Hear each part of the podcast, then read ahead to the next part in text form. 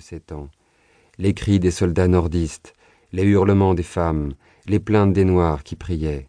Mon père était avec l'armée en train de défendre Richmond, et après maintes formalités, ma mère et moi fûmes autorisés à franchir les lignes pour le rejoindre.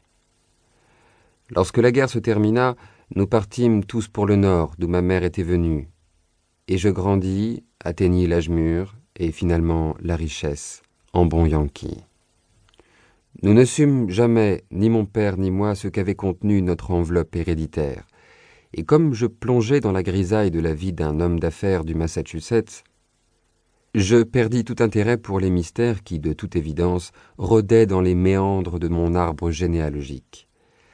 Si j'en avais soupçonné la nature, j'aurais avec joie abandonné le prieuré d'Exam à sa mousse, ses chauves-souris et ses toiles d'araignée. Mon père mourut en 1904, sans laisser de message, ni à moi, ni à mon fils Alfred, un garçon de dix ans, orphelin de mère.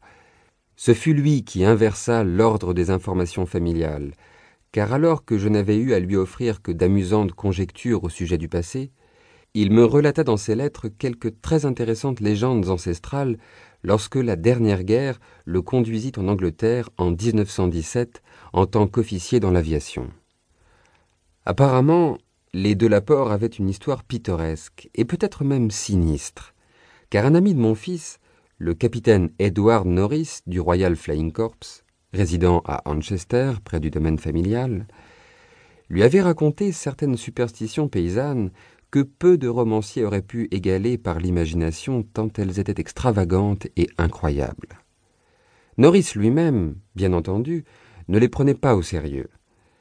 Mais elles amusaient mon fils et fournissaient une matière intéressante aux lettres qu'il m'écrivait.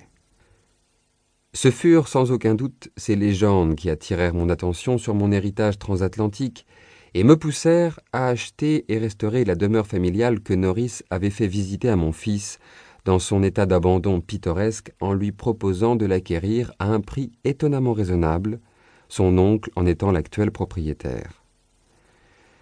J'achetai le prieuré d'Exam en 1918, mais je fus presque immédiatement détourné de mes projets de restauration par le retour de mon fils, mutilé et invalide. Durant les deux années qui lui restaient à vivre, je songeais uniquement à prendre soin de lui, allant jusqu'à confier la direction de mes affaires à mes associés. En 1921, me retrouvant endeuillé et désœuvré, industriel d'âge mûr et retraité, je résolus de distraire mes vieilles années avec ma nouvelle acquisition. Lors de mon séjour à Manchester, en décembre, je fus reçu par le capitaine Norris, un jeune homme affable et replet qui avait tenu mon fils en haute estime et m'assurait de son aide pour réunir des plans et des anecdotes susceptibles de guider les travaux de restauration qui allaient débuter.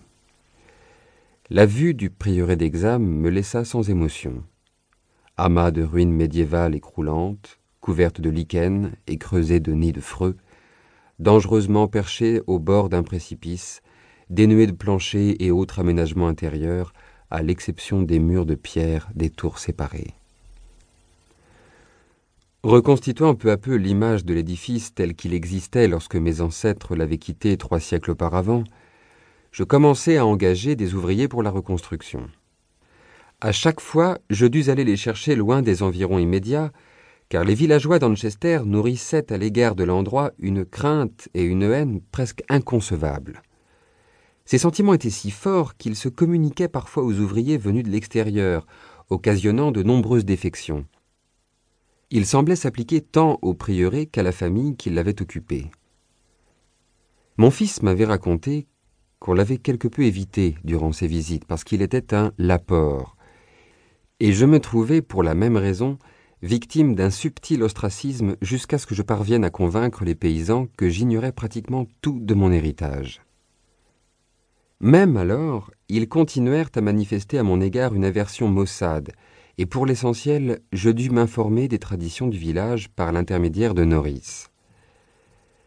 Ce que les gens du pays ne pouvaient sans doute pas me pardonner, c'était d'être venus restaurer un symbole qui leur faisait horreur, car, à tort ou à raison, ils considéraient le prieuré d'Exam comme un repère de démons et de loups-garous. En rassemblant les légendes que Norris avait réunies à mon attention, et en y